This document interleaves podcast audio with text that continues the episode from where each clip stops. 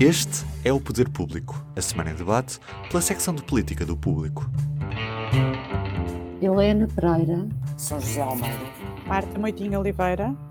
Eu sou a Sónia Sapage e dou-vos as boas-vindas a um dos muitos episódios do Poder Público que vamos ter de dedicar nas próximas semanas à crise política.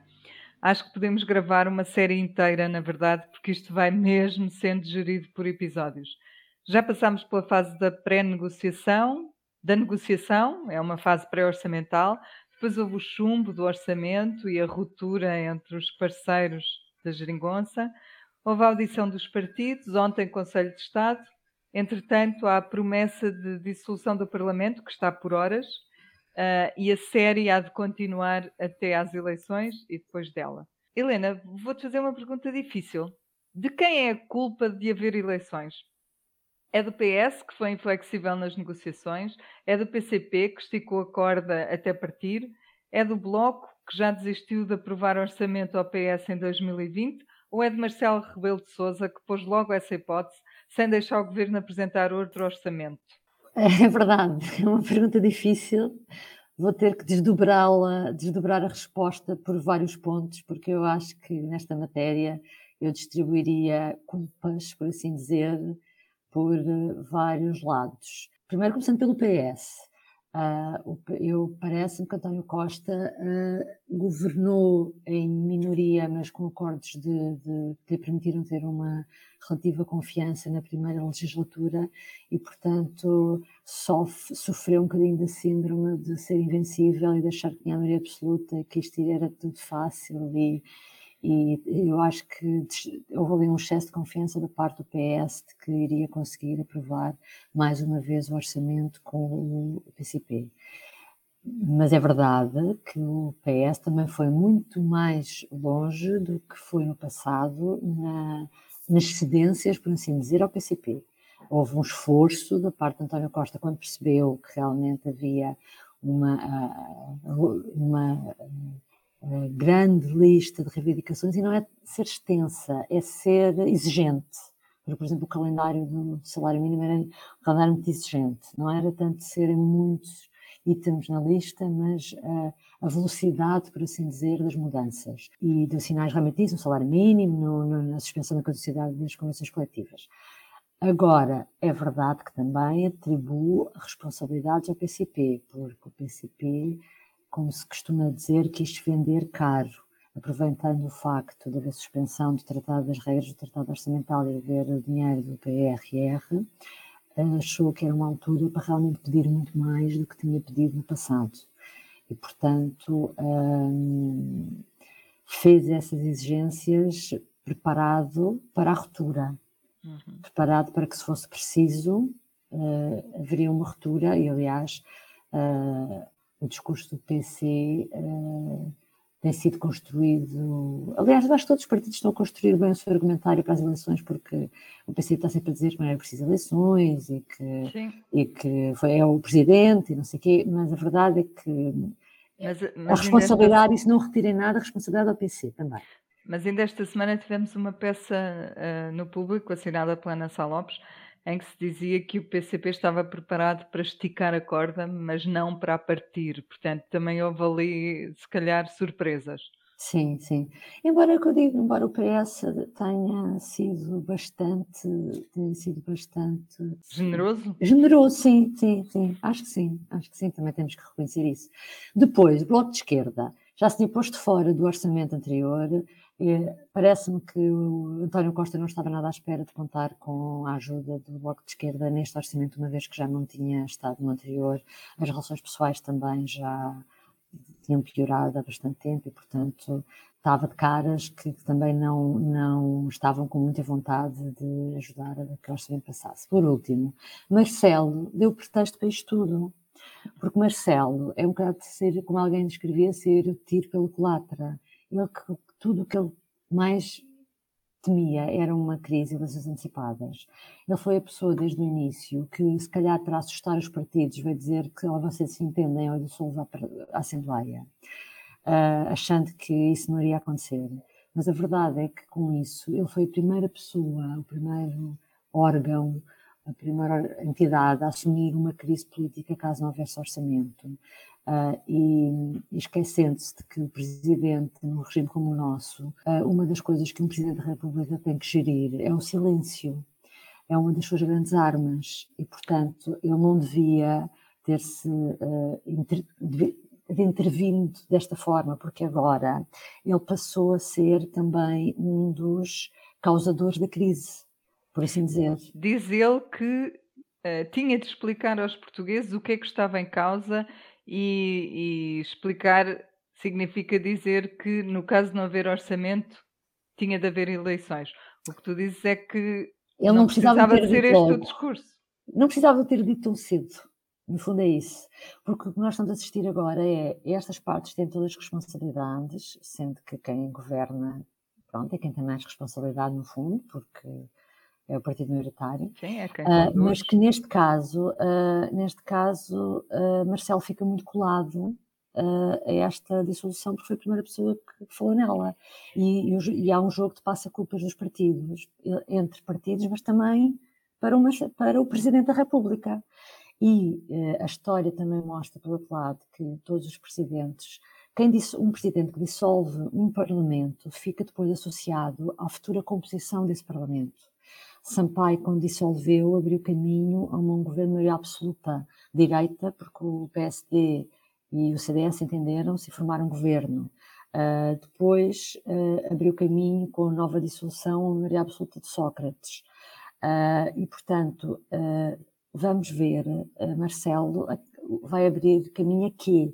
Porque pode ser, pode abrir caminho a algo ainda mais complicado do que aquilo que temos agora. Há um berbicacho, como ele próprio um berbicacho, dizia, não é? exatamente, portanto, uh, pode também não correr bem ao lado dele. Só por último, para me calar rapidamente, é porque hoje houve a primeira sondagem após esta crise do chumbo do orçamento e segundo a sondagem que é do DN da TSF, as pessoas dizem que o principal responsável pela crise uh, com o chumbo do orçamento é o PS, 28%, seguindo-se o Bloco de Esquerda com 21 e, por último, o, a CDU com 18, que é engraçado, porque apesar da CDU uh, eh, era a força que estava uh, privilegiada para, para, para, discutir o orçamento, é engraçado que aqui na, na percepção que as pessoas têm, uh, põe o bloco, atribui mais culpa ao Bloco de Esquerda do que à CDU, e com uhum. isto local. Mas estão atribuídas também as culpas, ou pelo menos repartidas. Um, há uma coisa que tu disseste aí que é verdade, que é os partidos da, da esquerda, sobretudo, já estão a testar um discurso que provavelmente vão levar para a campanha, um argumentário. Uh, tanto o Bloco como o PCP uh, eh, têm acusado Costa e o PS de querer eleições e de não ter perdoado aos portugueses não lhe terem dado a maioria absoluta em 2019. Será mesmo assim, São José? Bom, eu acho que isso é uma simplificação eh, de mensagem para a campanha, não é? Uhum. Porque o, o, o, governo caiu, uh, quem chumbou contra o orçamento foi o PCP e o BE, e, portanto, para não ficarem associados à responsabilidade uh, de terem chumbado o orçamento e não serem penalizados, ou tentar evitar serem penalizados eleitoralmente por isso, começam logo, e começaram logo, aliás, no próprio debate do orçamento, a, a, a atribuir a, a, culpa ao, ao PS e ao primeiro-ministro que queria a maioria absoluta que os portugueses não lhe deram. Pronto, isto é o discurso que vai vigorar na campanha, é um discurso simplificado. Um, e achas que vai ser eficaz ou que pode ser eficaz? Não sei se será eficaz, eu não sei, não sei penso que o eleitorado também não é completamente destituído. E as pessoas, mal ou bem, percebem, o, ou muito ou pouco, mas percebem alguma coisa do que se passou. E, e, e percebem que o governo caiu por causa de um orçamento que, para muitas pessoas, era um, um, um orçamento que dava muito, não é? Era um, era um orçamento muito redistributivo, um, que lançava muitos apoios para a sociedade e benefícios. Estás a falar de uh, jovens, crianças, abonos sim, sociais, aumentos de pensões, coisas. aumentos de funcionários públicos, um, requalificação de funcionários públicos, subsídio de risco de 100 euros para a GNR, portanto, havia uma série, uma série de medidas que iam agora entrar em vigor que, que, davam coisas importantes pessoas que, que são muito pobres e que vivem com muito baixos rendimentos. E, portanto, uh, uh, isso as pessoas percebem que havia promessas que estavam ali que não vão ter, pelo menos logo em janeiro, porque vamos para eleições. E vamos para eleições porque o orçamento chumbou.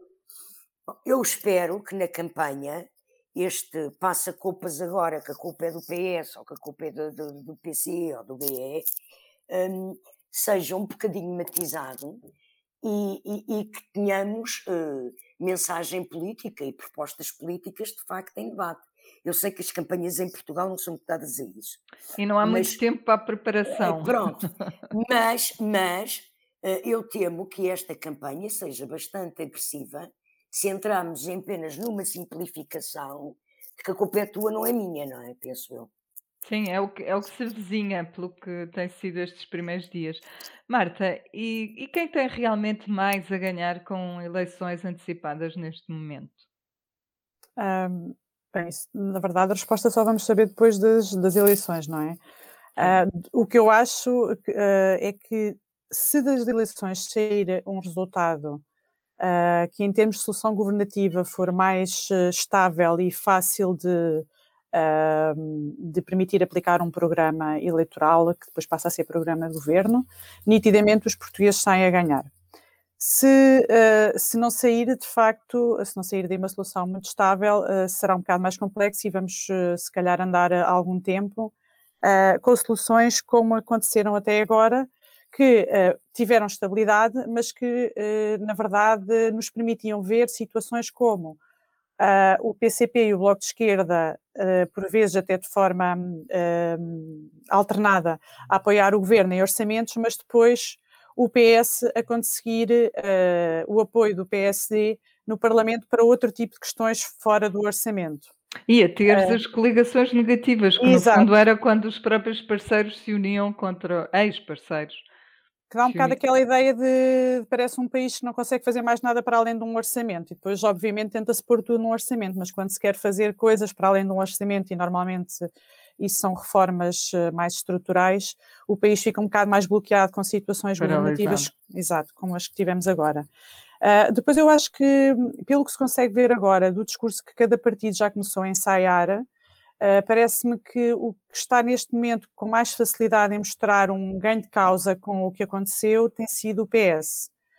Porque o PSD e o, e o, e o CDS uh, estão envolvidos numa, em disputas internas que só no fim de estarem clarificadas é que poderão vir a jogo nesta matéria. Quanto ao Bloco e ao, e ao PCP, têm tido alguma dificuldade em. e estão muito focados só num ponto, que é o ponto de dizer apenas que o, que o governo que, é que deitou isto abaixo, acabou por uhum. forçar que, que a solução governativa terminasse para, para poder ir a eleições ter uma maioria absoluta. Quanto ao, ao governo, se nós nos lembrarmos, até há pouco tempo o governo andava a braços com notícias sobre remodelação, casos polémicos como o da Armada. Uh, o Cabrita, o, o acidente. Exato, o acidente, o desgaste governamental, a, paralisa, a ideia de paralisação do governo. E, portanto, uh, o facto até nas autárquicas os resultados terem ficado aquém do que seria expectável, e nomeadamente no caso de Lisboa, e todas estas coisas, estas notícias que ensombravam o governo nos últimos tempos, acabaram agora para ser relegadas para segundo plano, podem vir a aparecer mais à frente, coisas deste género, mas neste momento estão completamente apagadas, portanto é como se os pontos difíceis de pressão sobre o governo estivessem neste momento afastados. E neste momento o governo está a recuperar um argumento que não só pode vir a ser muito interessante durante o debate da campanha eleitoral, como é um argumento que é favorável ao governo e parecido com as primeiras eleições a que António Costa concorreu, que é o argumento de o PS é um guardião das boas contas públicas. Hum. Neste momento até já tem uma prova disso, que lhe permite voltar ao excedente orçamental, o primeiro, que Mário Centeno deixou. E isso é um ponto a favor do governo em termos de mensagem política. Parece-me que neste momento está a conseguir eh, a regimentar os pontos favoráveis e vendê-los como, como uma, dar uma imagem positiva para, para o governo e para o PS. Parece até que se calhar já se tinha preparado para isto, o que, que também há quem defenda que, que é verdade.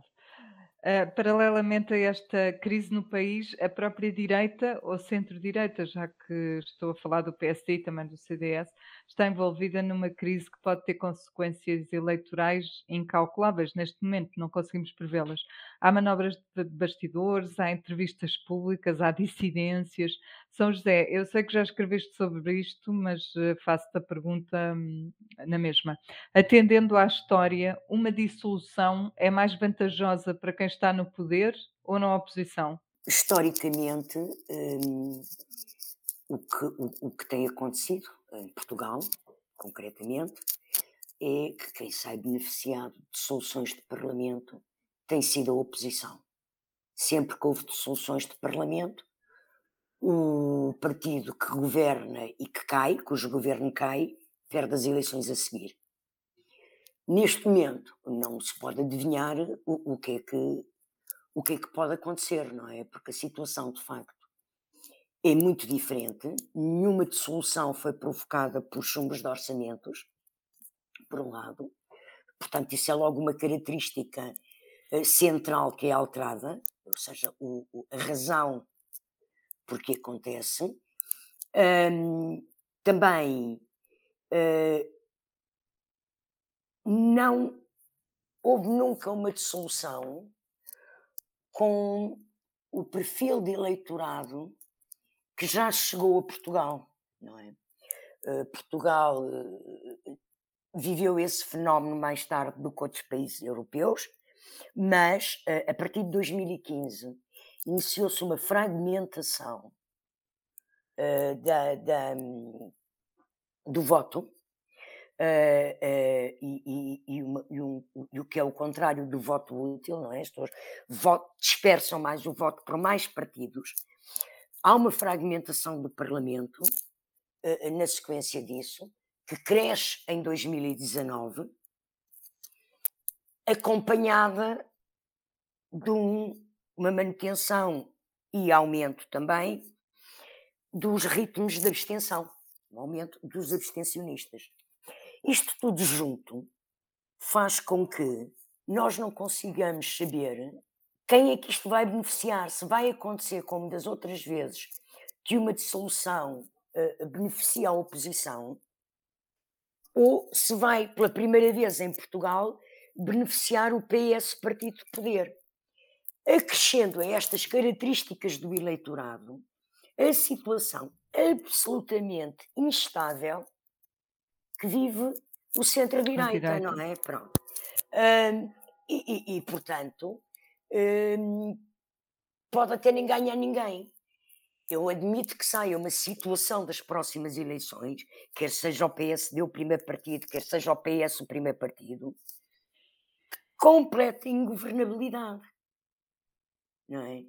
Porque vai ser muito difícil, provavelmente, um, encontrar entendimentos para criar governabilidade, para, para que conseguir que um governo uh, seja tenha apoio parlamentar, a não ser que alguém tenha a maioria absoluta, coisa que também, com a fragmentação de votos e com o crescente da abstenção, também é muitíssimo difícil. Pronto.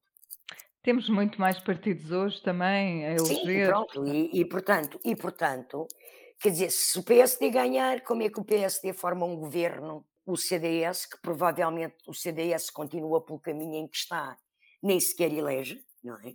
Nem sequer um deputado elege. um, mas vá lá, com o CDS, com o CDS que eleja deputados, com uma iniciativa liberal, mas também com o Chega, quando uma das coisas que se perspectiva é um crescimento grande do Chega, e que o Chega, se o Chega tiver, por exemplo, vá lá, nem vou para um grande grupo parlamentar, mas se o Chega tiver oito ou nove deputados, como é que o PSD forma governo votado parlamentarmente com o Chega sem meter o Chega no governo? não é fácil isto, atenção, fácil. Atenção que o próprio PSD, tanto o Paulo Rangel como o Rui Rio já disseram que nem sequer estão disponíveis para isso. Portanto, bem, como mas... é que o PSD chega ao governo numa Pronto, situação... Está bem, mas como é, como é que eles conseguem, sem o apoio do Chega que seja forte no Parlamento, mas se o Chega tiver mais deputados que o CDS e a Iniciativa Liberal, como é que o PSD forma um governo sem, sem o Chega? Pronto. O mesmo à esquerda, não é? Eu sei que cada legislatura é uma legislatura e que a cada legislatura o conta quilómetros vai ao zero e é, e é do, da correlação de forças no Parlamento que nascem os acordos. E que até pode haver um acordo no Bloco Central, como já foi dito por várias pessoas eh, eh que percebem de, de política. E, de facto, António Costa pode perfeitamente, no início da legislatura, querer entender-se com o PSD e não há, não há nenhuma ilegitimidade nisso pelo facto de ter feito um acordo com a esquerda antes e ter que não queria acordos com o PSD. Pronto. Cada legislatura é uma legislatura. Mas também eu não vejo que condições é que há à esquerda para António Costa formar um governo com o apoio do PC e do BE outra vez. Então, se agora eles não entraram em acordo, como é que vão entrar daqui a, a três meses ou quatro? Portanto, eu, eu penso depende que um situação... pouco do, do, poder que eles tenham, eleitoral que eles tenham. Claro, de facto, depende da, ainda... correlação, da correlação de forças do Parlamento e do Sim. PS conseguir ou não reforçar o seu, o, o, seu, o seu grupo parlamentar. Mas, sobretudo, se esses dois partidos perderem muito eleitorado, claro, ainda claro, se torna mais difícil, não é? Claro, Tudo isso claro, é um, dizer, um grande imbróglio. Ou seja, vamos entrar num período de instabilidade muito grande, muito grande, penso eu, que vai ser, uh, a não ser que haja o, o, o, o, milagre quase nos dias de hoje, de um dos dois principais partidos conseguir um resultado de facto muito sólido, uh, a instabilidade vai ser grande. Que é o que estamos todos à espera, acho eu, é da primeira sondagem, não é? A primeira sondagem depois da dissolução ou depois, pelo menos, do chumbo do orçamento, é que nos vai dar uma noção. E já quando falo de sondagem. Já, hoje, hoje, hoje, já há uma sondagem, não é? Pronto, mas ainda não é partidária propriamente. Não, eu refiro-me a uma sondagem de sim, resultados sim, sim. eleitorais. Sim, sim, hoje há uma de sondagem de quem é culpa. Sim, sim, enfim. portanto, resultado de, uh, sondagem sobre intenção de voto. O que eu me refiro é que é muito importante neste momento uh, ter noção de, de como é que ficam os partidos depois do chumbo do orçamento. E essas sondagens ainda não apareceram, portanto há uma grande curiosidade. Eu aproveito para anunciar que nós teremos uma sondagem amanhã, ao fim do dia, uh, e portanto vai ser um momento importante também para nós. Marta, uh, ainda sobre o PST, que vai ter, uh, vai ter este fim de semana um novo Conselho Nacional, é extraordinário, queres falar um pouco sobre como é que o partido aqui chegou, o que é que pode ser desta reunião, o que é que se vai passar, o que é que está em causa, no fundo? Uhum. Porque as pessoas o... já se perderam um bocadinho também. Bem, eh, como é que o partido aqui chegou? Voltando um bocadinho atrás, isto na verdade começa um bocado desde o início do primeiro mandato de Rui Rio na, na liderança do PSD. Porque Rui Rio uh, enfrentou vários períodos diferentes, nunca foi propriamente um líder muito afirmado dentro do PSD. Ele passou um primeiro período inicial com grande contestação interna, em que uh, Luís Montenegro andou ali a rondar a tentar ameaçar com uma nova disputa a, a Rui Rio. Uh, depois, uh, Rui Rio nunca se afirmou muito no Parlamento como líder da oposição. Uh, entrou, apanhou também um período que também não foi favorável, porque era uma circunstância muito especial, o período da pandemia, que fez com que o PSD estivesse sempre ao lado do, do governo a viabilizar os estados de emergência. Um, e agora que tínhamos voltado assim a um clima, um, apesar da pandemia ainda não ter terminado, mas já não estamos no estado de emergência, tínhamos voltado assim a uma altura que permitia ao líder da oposição afirmar-se ou tentar afirmar-se de uma forma mais consistente, e uh, aconteceu isto, uh, sendo que uh, Rui Rio nunca uh, tirou a ideia, e foram existindo sempre notícias, de que algumas das reformas que o líder do PSD queria fazer, poderia fazê-las juntamente com o PS e daria a mão ao PS se o PS as quisesse fazer, nomeadamente a revisão constitucional. Portanto, ele nunca se distanciou o suficiente do, do líder do, do PS e do governo, de forma a ser um líder da oposição, como habitualmente. Uh, vemos. Os críticos mais ferozes chegaram a dizer, numa determinada altura, que ele era o vice-primeiro-ministro de Exatamente. António Costa. Pronto, e, e, então ele chega a esta situação em que, na verdade, neste momento o PSD tinha eleições, tinha um período eleitoral uh, ordinário, uh, normal, chega a este período com este lastro que não era propriamente muito favorável, que está a ser muito usado pelo rival dele, Paulo Rangel, para o tentar tirar daquele lugar. Claro que o facto de acontecerem agora eleições antecipadas veio baralhar isto tudo. Uh, e neste momento, este Conselho Nacional Extraordinário que acontece no sábado e que nós iremos acompanhar no sábado, uh, uh, é exatamente um reflexo disto, que estamos numa guerra de quando é que são as eleições internas dentro do PSD, se são antes ou depois das legislativas. Uhum. Independentemente do que se vier a decidir lá, o que eu acho é que só há uma forma do PSD sair bem disto para este período de eleições legislativas, que é o líder o tema da liderança do PSD não pode ser um tema de campanha que possa ser usado contra o PSD. Portanto, seja lá qual for a solução que sair dali, não pode ser um tema que, os, que o PS possa usar contra o PSD na campanha, porque se for, o PSD fica refém de um tema interno e não consegue sair desse seu espécie de aquário e passar a sua mensagem para fora para o país, que são as eleições legislativas, não é? E depois, para além disso, o PSD tem que partir rapidamente, seja quem for que saia como líder do partido, tem que uh, partir rapidamente para uma mensagem programática do que é que quer fazer se ganhar as eleições. Porque essa é uma das matérias que mais interessa às pessoas, é saber que medidas é que. É nisso que as pessoas votam, é num programa, querem saber que medidas é que aquela, aquele partido quer aplicar se vencer as eleições, e portanto essa mensagem tem que ser rápida, muito clara, muito direta e, e não se pode expressar em, em 30 ou 40 eh, medidas que quer aplicar, tem que se focar nas essenciais porque vai ser uma campanha rápida. Uhum. E, Sim, era o que a São José dizia, que é importante Sim. os partidos discutirem ideias e não andarem só depois também Exatamente, a... mas, acho que, mas acho que na verdade o primeiro ponto no caso do PSD é o tema da disputa da liderança do PSD não pode ser o tema, um tema que possa ser usado pelo, pelo PS durante a campanha, porque senão o PSD fica refém desse, desse acontecimento que neste momento é uma convulsão interna e que não lhe vai permitir avançar. Uhum. Helena, nos últimos dias algumas figuras deixaram o CDS, duas delas são bem conhecidas, António Pires Lima e Adolfo Mesquita Nunes, foram ambos governantes. O CDS está a desagregar-se, ou parece que está a desagregar-se. Pode ter um resultado historicamente baixo nestas eleições, achas? Uh, acho, não tenho dúvidas. Atualmente é cinco deputados uh, e com Francisco Rodrigues dos Santos a concorrer sozinho, ou seja, o CDS a concorrer sozinho, a minha convicção é que terá ainda menos votos e menos lugares eleitos. Abre aqui um parênteses que é a possibilidade do CDS fazer uma coligação pré-eleitoral com o PSD e aí o número de deputados que o CDS conseguir eleger vai depender não só do voto popular, mas da habilidade com que o líder vai negociar os lugares com o PSD nas listas, de modo a colocar mais pessoas em lugares elegíveis. E, e, e se, se, houver habilidade, se for Rio o líder do PSD e se Rodrigues dos Santos uh, fizer um acordo favorável ao CDS, é a única maneira de não ter menos do que cinco deputados, que é que ele tem agora. Mas concorrendo sozinho, eu acho que nós estamos sim a assistir a uma desagregação do partido. Eh, não, que pode acabar na sua, na sua irrelevância. Ia dizer que não está, não está anunciada pelo menos nenhuma coligação pré-eleitoral, mas como lá está, como o PSD também ainda tem estas decisões todas para tomar, nomeadamente ter um líder, não se sabe Exatamente, o que é que o líder fará. Exatamente, mas acho que do lado do, do presidente do CDS, uh, eh, acho que o CDS quer uma coligação pré-eleitoral porque é mais fácil assim garantir, garantir a eleição.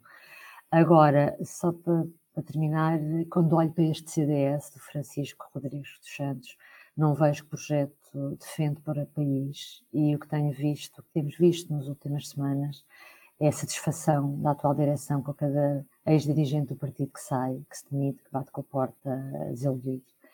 E parece-me que a única coisa que vejo é a ambição de Francisco Rodrigues dos Santos em ser deputado. Acho que deve ser apenas isso que ele ambiciona para o CDS, ser ele próprio deputado e mais nada. Nós acabamos sempre o nosso podcast com os públicos e notórios. Esta semana eu escolhi um número, 117, é uma referência ao total de personalidades que assinaram uma carta aberta a pedir ao Presidente que marcasse eleições com tempo, porque nem em pandemia se despacham eleições. Marta, queres dizer-nos o, teu? Uhum. Eu escolhi uma frase do artigo de opinião que o Ministro dos Negócios Estrangeiros escreveu no, no Público, Augusto Santos Silva, em que ele, quando ele começa a elencar as razões pelas quais uh, o orçamento foi chumbado, a primeira razão que ele aponta é, e abre aspas, o PS não aceita o descontrole financeiro que poria em causa os compromissos europeus de Portugal. E isto fez-me imediatamente lembrar uh, uma questão que eu aqui falei já, que é que é a questão de como é que o PS fez a campanha em 2015, uh, eh, que foi exatamente para tentar eh, provar, nessa altura era tentar provar pela primeira vez, digamos assim, que o PS não era um país, não era um partido que pusesse em causa as contas públicas. Iria conseguir ter um programa dirigido às pessoas, mas ao mesmo tempo respeitar os compromissos com, com a União Europeia. E, e, agora voltamos ao mesmo. Eu acho que nós vamos ouvir uh, muito falar sobre este assunto que na verdade também permite ao PS ficar um bocadinho mais, mais ao centro, afastar-se um bocadinho mais da esquerda, colocar-se um bocadinho mais ao centro e, eventualmente, nunca se sabe, se for preciso, chegar-se ali mais para o lado do PSD, no caso de ser necessário algum entendimento depois. Helena. Bom, eu escolhi um acidente, mas digamos um pequeno acidente. Uh, Marcelo Rebelo de Souza, uh, na quarta-feira, no final do Conselho de Estado que decorreu no Palácio da Cidadela, em Cascais, quando ia abandonar uh, as instalações, a conduzir o seu próprio carro, fez marcha atrás e bateu lá no, numa, num pilarete ou num. Como é que se diz? Um, parede, pilar. Parede, um pilar, um pilar, exatamente. Era mais do que um pilarete. E eu confesso que aquilo, que aquilo, já se via as imagens, não é? Aquilo, a única coisa que me vai à cabeça é que hum, o presidente anda um bocadinho nervoso e e a discussão no Conselho de Estado sobre as eleições, a data das eleições e os motivos da antecipação de eleições devem tê-lo deixado assim um bocadinho nervoso ou confuso. Confuso para a condução de, enfim, de qualquer coisa. Fechamos contigo, São José. O que escolheste? Olha, eu escolhi um, uma coisa que tem um acontecimento que tem a ver com esse Conselho de Estado, que achei muito interessante, que foi eh, saber que só dois conselheiros de Estado votaram contra a dissolução da Assembleia, sendo que um é Francisco Louçã, líder histórico, fundador do BE, e o outro é o histórico, militante e dirigente comunista Domingos Abrantes. Eu acho muito interessante que do, os dois representantes destes partidos eh, no Conselho de Estado que chumbaram o orçamento defendam que não deve ser dissolvida a Assembleia. Eu não sei como é que eles achavam que o país era governado um, sem orçamento, em duodécimos, uh, com um governo fragilizado porque não tinha conseguido aprovar um orçamento. Não sei, uh, mas, mas registro, registro um, de facto um certo taticismo que também há e, e, está a haver em todas estas discussões e, e todas estas decisões. Terminamos aqui. Esperamos por si para mais um episódio na próxima quinta-feira, já depois da marcação da data das eleições, da dissolução do Parlamento e do Conselho Nacional do PST.